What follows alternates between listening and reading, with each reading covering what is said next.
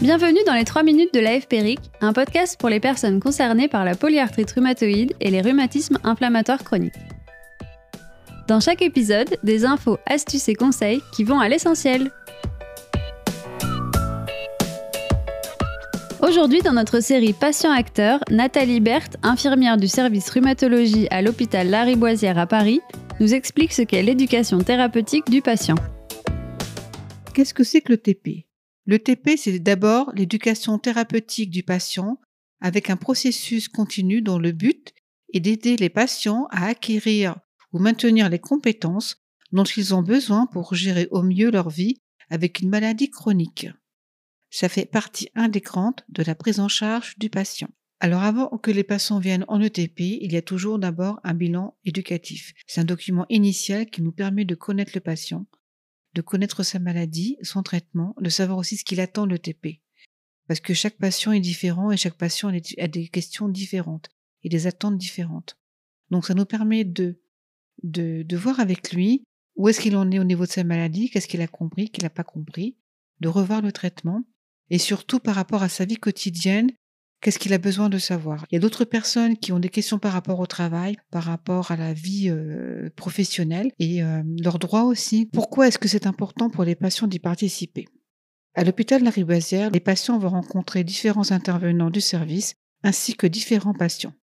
ce qui est important, c'est aussi d'échanger sur cette maladie que l'on nous a diagnostiquée parfois récemment ou un petit peu plus longtemps, que l'on ne connaît pas, et avec les traitements qu'on nous propose et qui sont parfois inconnus, parfois difficiles à accepter.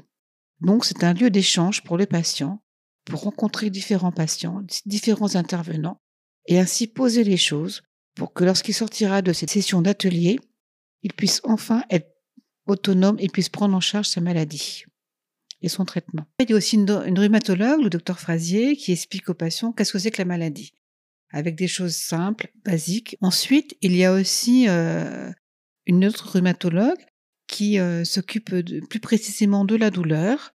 Et donc, elle va aborder la douleur avec les patients. Ensuite, nous avons aussi la chance d'avoir des kinés. Une kiné va expliquer quelles sont les techniques toutes simples, non douloureuses, que l'on peut utiliser pour ne pas avoir mal, pour se dérouiller.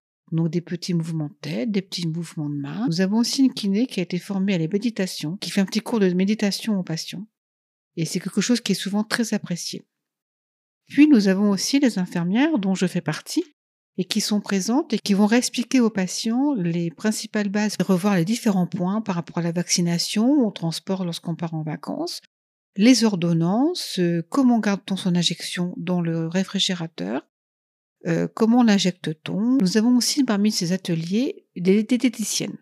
Elles ont un rôle important parce que bien souvent dans les maladies rhumatoïdes, on parle souvent euh, d'allergie au gluten, d'intolérance au lactose. Il y a plein d'a priori par rapport à ça. C'est pour ça que c'est important que les diététiciennes reviennent sur ces a priori. Alors, parmi ces ateliers, nous avons toujours présent deux, deux patients partenaires. Alors, moi, je trouve que le, le rôle des patients partenaires est très important parce que ce sont eux qui vont aider les patients à accepter leur traitement. Parce que parfois, nous, en tant que professionnels, nous discutons des traitements, nous expliquons aux patients ce que c'est au niveau de la douleur, etc.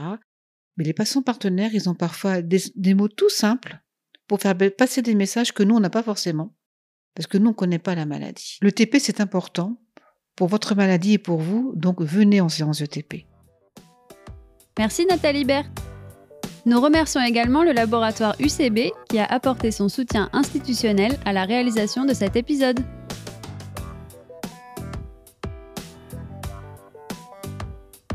Ça vous a plu? N'hésitez pas à vous abonner, liker et partager notre émission. Pour plus d'infos, rendez-vous sur www.polyarthrite.org.